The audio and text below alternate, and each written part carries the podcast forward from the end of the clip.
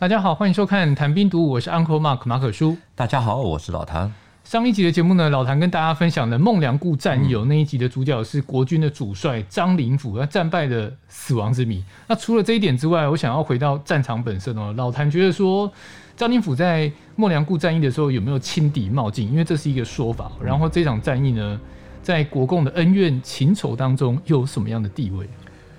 很少有战役像孟良崮战役一样，可以有那么多的讨论啊，因为看法非常的多元，所以就像交响乐一样，很动人心弦。至于张灵甫他的有没有轻敌冒进啊，是什么样子的原因让他跑到石头山上面？我们要说以前哈，先看一份报道，这是在孟良崮战役结束之后，华东野战军司令员陈毅，他是在六月九日，他们开的一个座谈会。很直截了当的就问说：“贵师此次何故单独向坦布挺进？”根据记载，在场的七十四师的高级将校呢，就一致认为说：“我们判断解放军的主力不在这个地方啊，然后左右两侧都有友军的掩护，然后依据山地的挺进呢，并不算冒险，就算遇到了危险，也不会啊至于被包围啊，可以突围。”总不至于全军覆没啊！巴巴的讲了一大堆。那归根究底呢，七十四师的这些被俘的将校呢，就是认为说，主要原因还是出在国防部的作战计划太主观，层层不明前线实情啊，胡乱指挥，才搞得战场一团糟。结果陈毅听完以后呢，他就说：“你们讲的只是表象，国民党军事失败的根本原因呢，就在于政治路线的错误。”所以陈毅认为这场战役国民党会输，嗯，跟军事其实是没有关系的，而是政治的因素选择了一个错误的道路。对，他是把调子拉得很高，认为老蒋在北伐的时候呢就背叛了革命。现在说呢，其实会让我们的主题岔题啊，所以就不多说啊。那接下来呢，因为要说战役本身啊，我想先用图像式的概念哈，给大家建立一个基本的一个轮廓，也就是说。呃，用十字形，横线是人民，最左是王柏涛的二十五师，中间是张灵甫的七十四师，最右边是李天霞的八十三师。至于十字架的直线呢，它是地名，最南是垛庄，也是山东蒙阴县的一个小地方，中间呢就是孟良崮，向北走就是坦布。啊，这个是华野指挥部的所在地，也就是华野在鲁南军事中心啊，他们的军需品的一个转运中心。从垛庄啊到坦布啊，直线的距离大概是二十五公里，那横线其实左右啊这样子也差不多就是这个距离。只要大家有在心中有一个简单的谱啊，就很容易的理解整个的发展啊，包括这场座谈会的重点。所以。我们现在来看陈毅，他问说：“贵师此次何故单独向坦布挺进？”意思就是说，哎，你们七十四师为什么这次会从垛庄出发啊，独自向坦布进军？那参加座谈会的七十四师的高级将校呢，他就说：“我们解研判解放军主力不在这个地方啊，加上左右都有友军的掩护，这个意思就是我们是从垛庄朝着坦布进攻。”是以七十四师为中央，李天霞的八十三师在右边，黄百涛的二十五师在左边，啊，因为大家都避免重蹈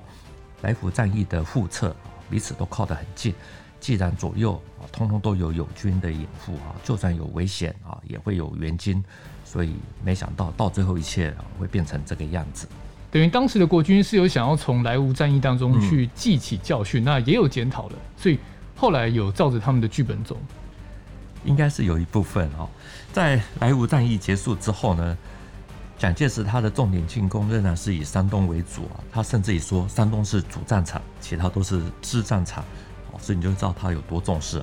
那就从一九四七年三月开始啊，他就调集了重兵进入山东，然后为了防止被解放军吃掉，所有的部队都是采用平推啊并进的这种战术。啊，导致解放军其实他们的游击战是基本没办法奏效。啊，华野的粟裕虽然说用什么千里耍龙灯哈，这种其实基本上是真的没有什么特别的收获。尽管国军他们也找不到解放军的主力，啊，却研判华野因为这样子而没办法再继续的撑下去，所以蒋介石就想要赶快在五月中旬呢，赶快把山东的战事结束，啊，才可以把兵力抽调到其他的地方。刚好这个时候知道坦布是华野的根据地，所以在五月十日，啊，徐州路总的顾祝同呢，他就命令欧震、汤恩伯、王敬久三个兵团，分别向莒县、沂水、岳庄、淄博这个地方推进。其中呢，南线兵团的指挥官是汤恩伯，他立刻就给所属的部下呢，就发了一道紧急命令，啊，要求立刻去要攻打这个华野指挥部所在的坦布。其中，整编七十四师呢，就是作为主攻，啊，在中央，黄百韬的二十五师啊是在左翼。李天霞的八十三师是在右翼，大家一起并进，好，准备渡过汶河来攻取坦布。而且张灵甫，好，这个点很重要。张灵甫是由李天霞来指挥。那张灵甫他是在五月十日收到命令啊，次日也就是十一日就从垛庄出发，然后他们的限定啊要求是说五月十四日就要把坦布给攻取。结果七十四师他向坦布前进，啊，他们这个队阵型是呈品字形，哈，品德的品啊，最上面的这个口呢，也就是七十四师呢，只有稍微突出那么一点点。粟裕啊，他就面对这个稍纵一试的机会，就在十二日啊，就决定改变他的作战计划，不打朝雨水进军的第七军还有第四十八师，而是改打整编七十四师。也就是说，过去啊，粟裕他都习惯先打弱后打强，现在是直接就挑着啊最硬的骨头就直接啃下去了。所以粟裕最后是怎么打？既然要啃这根硬骨头的话，粟裕他的具体做法是：第一、第四、第八、第九，总共是四个纵队都在坦布的附近啊，立刻就决定把他张灵甫的前面还有左右全部都堵住，避免王伯涛、李天霞的部队靠拢。同时呢，在鲁南的六纵呢，要迅速的北上，把张灵甫往南撤的啊，要撤到垛庄的道路呢，把它给封起来。如果我们用人数来看呢，就会更清楚。粟裕他调用的华野五个纵队，就总共是十五万人，来对付张灵甫的一个整编师啊，其实就相当于一个军啊的三万人，人数比大概就是五比一。华野啊，也不过才九个纵队，我们上一集有讲过，等于说拿一半的力量来对付张灵甫，这算是对张灵甫这个最高的敬意了。对他是一种敬意，但对张灵甫来说可能比较难哦，因为 五比一耶，他要怎么去打这场仗？张灵甫是整编七十四师的师长啊，他其实是以新四军出身的粟裕啊，也交手过，所以也很清楚粟裕他之前在。肃北哈、鲁南啊这些地方，他他的这种打法啊，也就是都是实施分割歼灭的战术，所以张灵甫他也不会随便的想要出头让粟裕来围歼。在七十四师方面呢，他们是十一日就从垛庄出发，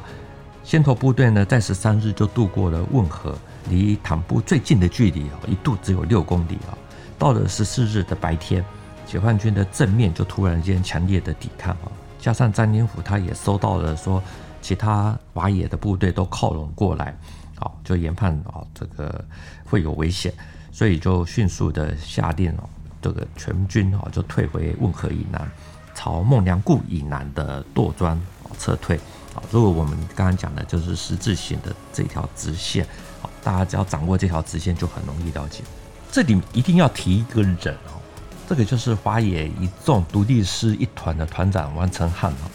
我们其实是比较少讲这一部分啊，但是这位王承汉呢，我是觉得在孟良崮战役里面发挥了很大的关键影响力，因为他那个时候呢，他是奉命要去支援六纵打垛庄，结果半路发现到向南撤退的七十四师的主力，结果他竟然不带啊，没有请示，就地判断，然后立刻去抢占公路东北的。二八五高地，还有西北的无名高地，啊，就在这些高地上面架好机枪，就整个把张灵甫的南退之路啊，全部都堵住。我，所以我们看地图啊，这些其实道路都是非常的狭隘。那后有追兵啊，前方的道路又被截断，那你会怎么办？其实很简单，就是抢占制高点。占领府就是这样做，同时向南京的国防部啊通报最新的情况。那他得到的命令就是说啊，全师全部都啊上孟良崮山区去固守，等待周围的友军啊来援支援。为什么会这样子决定呢？因为莱芜战役之后呢，蒋介石我们上次也提过，他就说啊，这个一撤一撤就乱啊，然后一乱就会被全部都歼灭，所以就下令说，以后遇遇到包围的话，就地坚守。啊等待救援，啊然后从战略的角度来看呢，其实这样子部署啊也没有错，因为国军本来那个时候就是要寻找解放军，也就是华野的主力进行决战。七十四师呢，啊，他现在在孟良崮，那其实他的左右通通都有这个主力师，也就是啊李天霞还有方百韬，其实而且距离都很近，就是十几里啊，就是不到十公里的路。所以理论上是不会有问题。所以最终张灵甫是得到命令才撤退到孟良崮嘛？但是我很好奇一点，就是说老谭其实是有提过，七十四师是一支美械师，也就是说他的战斗力非常的强。为什么会选择撤退？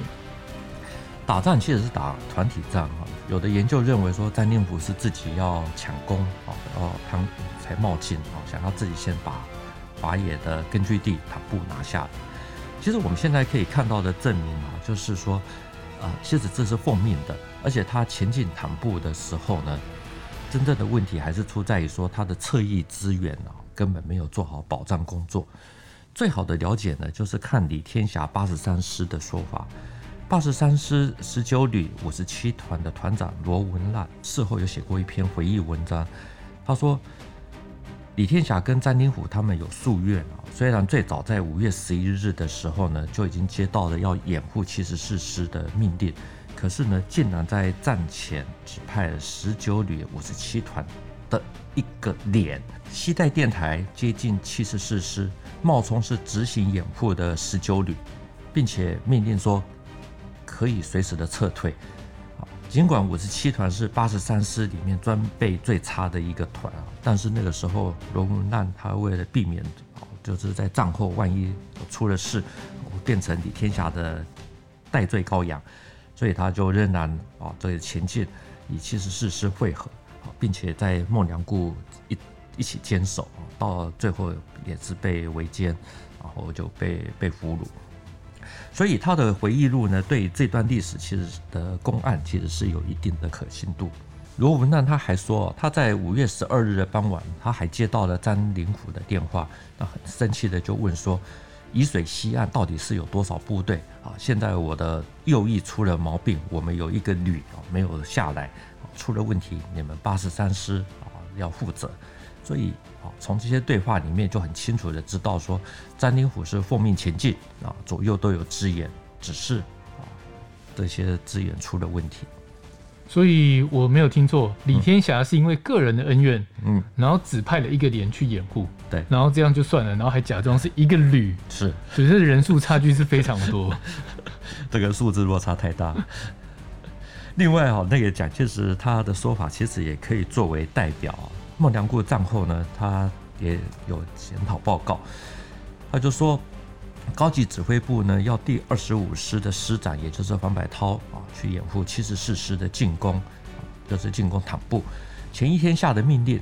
第二天就要开始行动，这样匆促蛮迫，不使行动部队有丝毫研究准备的的时间。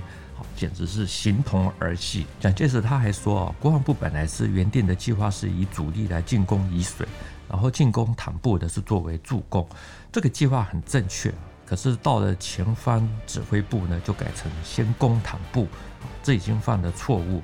而以七十四师一个师啊，由垛庄出发进攻，尤其是注定了后来失败的命运。所以。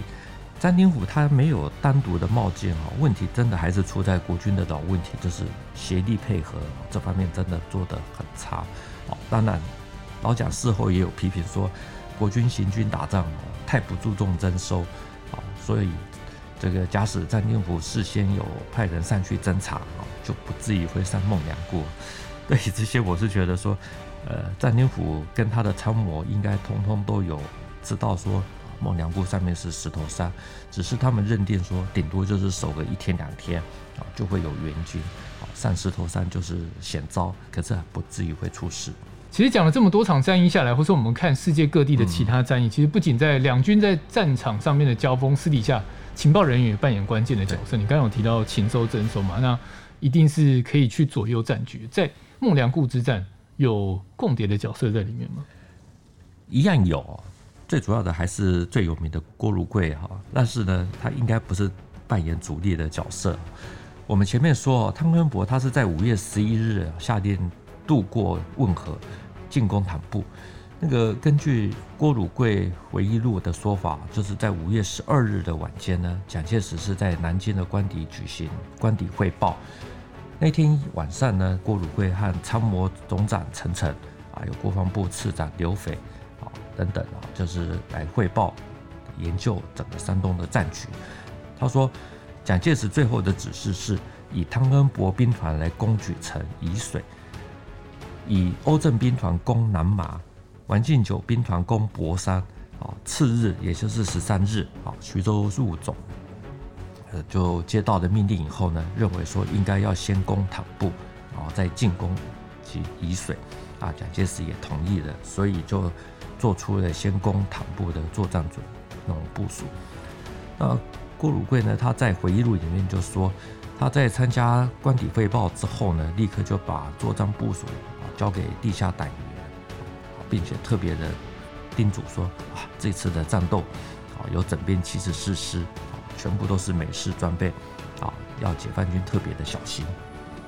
老樊上一次有提到说毛森转述，嗯、有人要我死，所以这个有人不是郭汝贵。现在有些说法就是万事怪共谍啊，可是呢，从现在可以看得到资料来来说。孟良崮之败啊，应该是与郭汝贵没有太大的直接关系啊，因为郭汝贵他的回忆录里面就是写说，是徐州入总啊，要改成先攻坦部。这其实这个就跟前面我们提到蒋介石说的，国防部原定计划以主力攻沂水，而以一部攻坦部作为助攻，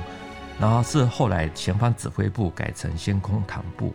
所以其实这个说法是相呼应的。所以并不是郭汝贵在后面搞鬼啊！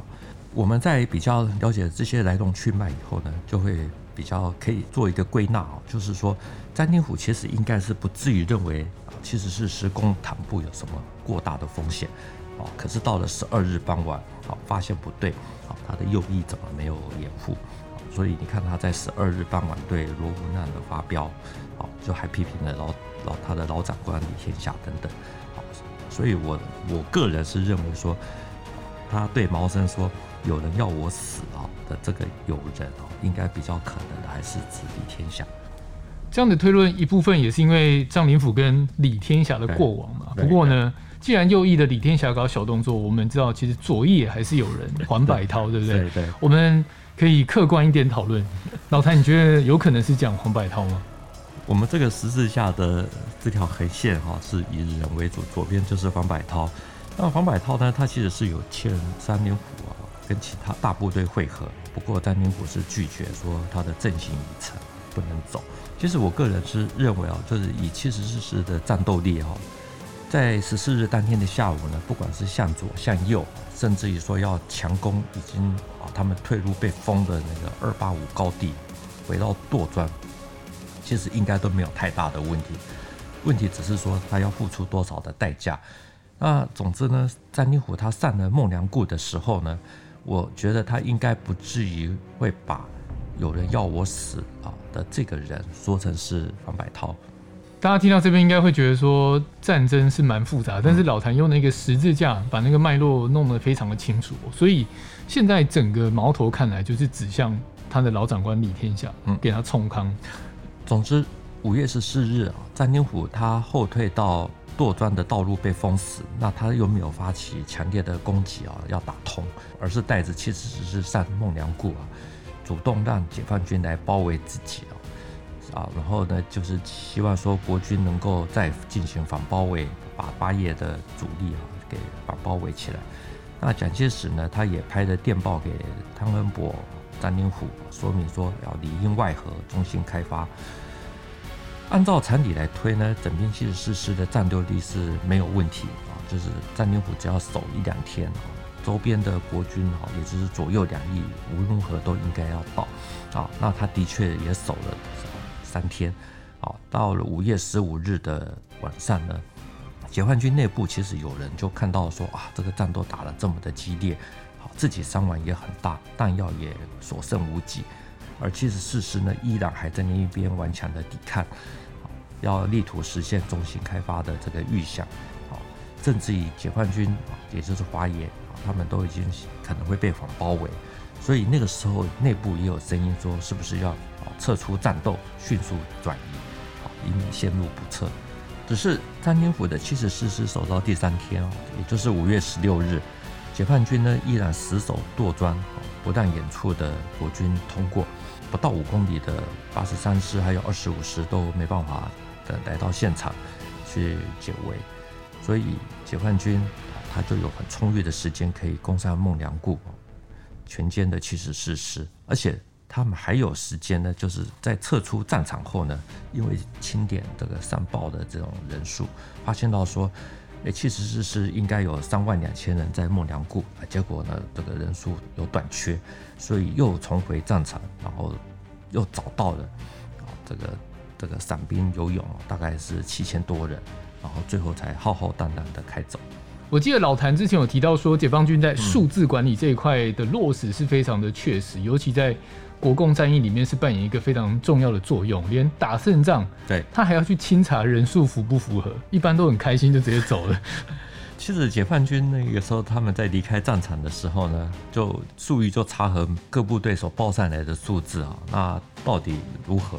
结果呢，他发现到说，哎，少了七千人啊，那这七千人到底是战死的啊，找不到的，还是说突围的？他就觉得有问题，所以又把下了山的解放军又叫上来，再重新再去查。果然就在六百高地哈，还有这是附近的一个峡谷，发现了躲了七千多人。那这些官兵的武器呢，基本上。都只剩枪没有子弹，因为我们上次有说，那天中午以后呢，孟良崮突然间狂风暴雨，所以他们就想说趁着大雾的掩护啊，就躲在这个地方，等到解放军走了，他们再突围。结果没想到竟然啊这样子反而变成了俘虏啊，所以作战有时候就是打的是人性啊，但可是呢打的啊更是科学的观点。我们战争到这边应该也算交代的差不多了，嗯、但是关于张灵甫的死呢，上一集虽然有讨论，不过哎、欸，很多网友都有留言哦。然后老谭要不要回应一下？对于这些留言的网友，我们真的非常的感谢。我想从华野攻进去山洞到撤离孟良崮啊，其实就是短短的几个小时。战场上其实那个时候应该是非常的混乱，没有人能够纵观全面啊，所以各种的说法都有。也就是说，不能够讲说那个时候谁在刻意的去作假啊，因为甚至还有的报道还说张灵甫的尸体被抬下山啊，华野还再度的找其实是啊七十四师的军官呢来来验尸啊，来看看到底是真的假的。事实上呢，大陆也没有完全的否定张灵甫是自杀啊，像上一集我们提到的这《红日》啊这本小说。甚至于包括近年啊，在大陆的军网啊，也可以找到一篇文章啊，就是名将张灵甫之死，迷雾重重的一出罗生门。这篇文章呢，是摘自蒋介石《王牌悍将张灵甫传》这本书。那作者呢，就有详细的考证，还有询问相关的这些呃人证啊、物证等等，其实也是偏向于张灵甫是自杀。应该说，大陆在这方面并没有什么因为意识形态啊，就坚持说张灵甫一定是被击毙啊。也有网友私讯啊，说啊，只凭一位罗连长的回忆录啊，这个不能证明张灵甫是自杀。那我们在这边也补充一下，就是我们当然没有说只用啊，只靠孤证啊，一定是说两边的说法都有互相吻合的地方、契合的地方啊，这才会确定。比如说像是。在《张灵甫之谜》这本书里面呢，他就特别提到，呃，他们到处采访啊，找到了七十四师五十八旅的远距队的三名成员，啊，他们说，在最后的时候呢，他们是躲在距离师指挥部大概三十米的的三十公尺的地方，就先听到有唱国歌，好，接着有人喊说“中国国民党万岁，中华民国万岁”。好，接着就听到了几声砰砰砰，啊，这种砰砰砰的枪声。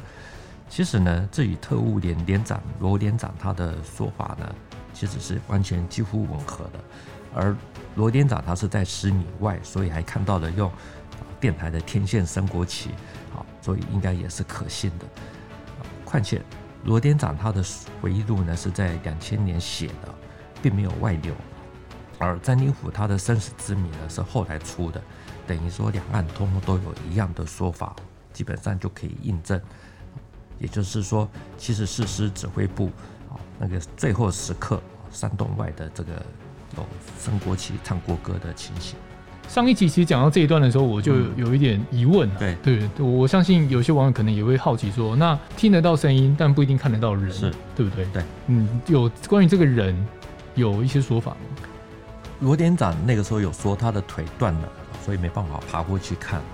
那我们上一集有提到的，就是打过孟良崮的老兵沈贝贝哈，应该就是他的旅长，也就是七十四师的副师长蔡仁杰。据说呢，当时詹宁府他就问蔡仁杰该怎么办。那这位湖南汉子他就说，军长说该怎么办，我就怎么办。好，那知道詹宁府的想法以后呢，他就跑出去啊，跑出山洞外啊，用湖南话在那边呼口号。回到山洞啊，那詹宁虎就握着他的手说：“好兄弟，我们来世再见。”啊，那蔡仁杰就二话不说，掏出手枪就自轰了。也在洞内集体自杀的，就还包括了已经受伤的五十八旅的旅长卢醒。总的来说呢，詹宁甫他的死啊，有自杀说、被击毙说，还有就是被俘了以后被击毙啊，不同的说法。我个人还是比较倾向于是他是自杀，不亏大劫。我觉得判断一些事情，嗯嗯，然后可以从那个人他平时的一些为人处事去判断，对对不对？对。那支撑你这个想法的是为什么？你觉得他会不亏大劫？他其实有很多的故事啊，他最有名的大概就是一九三六年发生轰动一时的杀妻案啊。那个时候他只是胡宗南的第一师的一名团长啊，他枪杀了第一任的妻子吴海兰啊。之后呢，就从西安用走路啊步行的方式走了三个月，走到南京去投案受审。你就会大概知道说他的个性哦，应该是不至于会怕死。这段故事感觉非常的精彩哦，改天可以再请老谭跟我们分享一下比较呃私人一点的事情哦。我们这一集还是先聚焦孟良崮战役啊，就说张灵甫他在知道自己面临战败的时候，他有没有做一些什么？一九四七年五月十六日中午过后，随着枪声的逼近，其实事实其实已经全线的崩溃。所以詹宁甫那个时候在山洞内呢，他就命令卫士啊，他到洞外去查看，到底解放军打到哪里。啊，知道了整体的情况后呢，啊就对译电员说我们还有时间，所以他就立刻写了一封信啊，一封电报给南京国防部啊，接着再写信给蒋校长，还有他的妻子王玉玲。那他在写完这两封信以后呢，就砸断了他最心爱的西非利金笔啊，这是当时算是价格很高的一支一支钢笔啊。接着呢，就把他身上的勋章全部的销毁。其实对于军人而言啊，勋章就代表荣誉，一般都会好好的保存。那他销毁勋章，就等于要选择自杀。詹宁福他在死前呢，他有遗书，就是说十余万之匪向我猛扑啊，近日战况更趋恶化，弹尽援绝，水粮俱无，我与人杰决战至最后一弹啊，饮决成人，上报国家领袖，下达人民部署，老父来京未见，痛疾，万善待之，幼子万养育之，育龄无期。今永绝矣。张灵甫的遗书，我必须说听起来真的非常的感人，嗯、而且他把国家摆在前面，嗯、家人才放在最后面。是那个情操，其实从他的遗书是感觉得出来的。嗯、但还是要问说，老谭刚刚有提到说他曾经杀过自己的妻子，那他诀别的这个妻子是后来娶的吧？是他的第四任妻子啊，王玉玲，她是长沙人啊，她的祖父辈呢是清朝的尚书哈。她在十七岁的时候就嫁给了张灵甫，或两年后就生下了他的儿子。那同年五月呢，张灵甫就殉国。十九岁的王玉鼎呢，他后来就一路的守寡啊，在一九四八年底呢，他就带着儿子啊，这个还有老母，就来到台湾。在一九五三年的时候呢，据说就在孙立人的帮助下，二十四岁的王玉典呢，就独自到美国去求学念书。后来等到有了稳定的工作，就把家人都接过去。一九七三年的时候呢，周恩来呢，据说听到了张灵甫的遗孀呢在美国，所以就发出了邀请函啊，并承诺他说可以随时签证自由进出大陆。在那个年代呢，据说除了他之外呢，另外一位就是得到诺贝尔奖啊物理学的物理学家杨振宁啊，才有这样子的高规格待遇。等于从这个举动来看，解放军也认可张灵甫，也认为他是一号人物。嗯、是。张灵甫他在死难之后呢，六中就抬走了他的遗体啊，花了大概相当于四百银元啊，买了一口上好的棺材。那被俘的七十四师的九名将将校呢，就提出来说要送最后一程，那也获得允许，那，他们就跪着，就好好的痛哭一场。据说那个时候在场的解放军呢，也脱帽致哀。所以现在元山忠烈祠呢，张灵甫的牌位是放在第一位啊。其实其实是有它的道理在。对对对。后来张灵甫的遗孀呢，王玉鼎，他就从美国移居大陆啊。在二零零九年的时候呢，曾写信给之前的国民党的前主席吴伯雄啊，就希望说能够从国防部那边获得补发张灵甫之前的勋章。可是呢，国防部的回函呢，这个很奇特哦，就是把每个勋章的价格呢都列出来啊，就是从几千元到万元的，通通都有，啊，要王玉鼎花钱购买。啊，对于这样子的回函呢，王玉鼎那个时候就就会说，为国捐躯的牺牲哈，如果是可以用金钱来买到啊，那这样子的勋章其实买来是没有太大的意义。啊，这件事情见报之后呢，国防部就说啊，这个是承办人员联系还有协调的经验不足啊，在表达上面造成了一些误解啊误会，所以就立刻会以呃专案来处理补发，作为这个整个的弥补啊，就是一个账号被盗的概念。我们知道啊，其实张灵甫他是北大历史系的学生，后来才去念黄埔军校，我不知道就是。呃，张灵甫如果说从一个念历史的一个角度来看哦，这个在天之灵会有怎么样的感想？那对我们这种我们这种小老百姓而言，其实有时候看了这些故事，也会想到说，哦，不知道说这是一个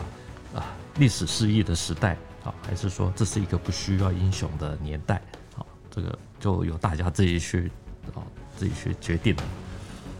这是一个不需要英雄的年代。但是要造神，好，好，我觉得这是老谈历史人对历史人的一个感慨。那我们回到节目上啊，我们节目其实主要都在聊国共的战争嘛。我们拉开那个战事线，你会发现，其实有时候在讲一场战役的胜负，但其实影响那个结果的不会只是单场的战争而已嘛。因为其实这是一个很长的一条战线，延续下来环环相扣，谁会输谁会赢，其实在做研究的时候。那都是有迹可循。对，这一期的节目就到这边。谈病毒新闻与历史的汇流处，军事是故事的主战场，只取一瓢饮，结合军事历史跟人文的节目。喜欢的话，赶快订阅我们的频道，也欢迎在底下留言。再次谢谢老谭，谢谢大家，我们下次见，拜拜，拜拜。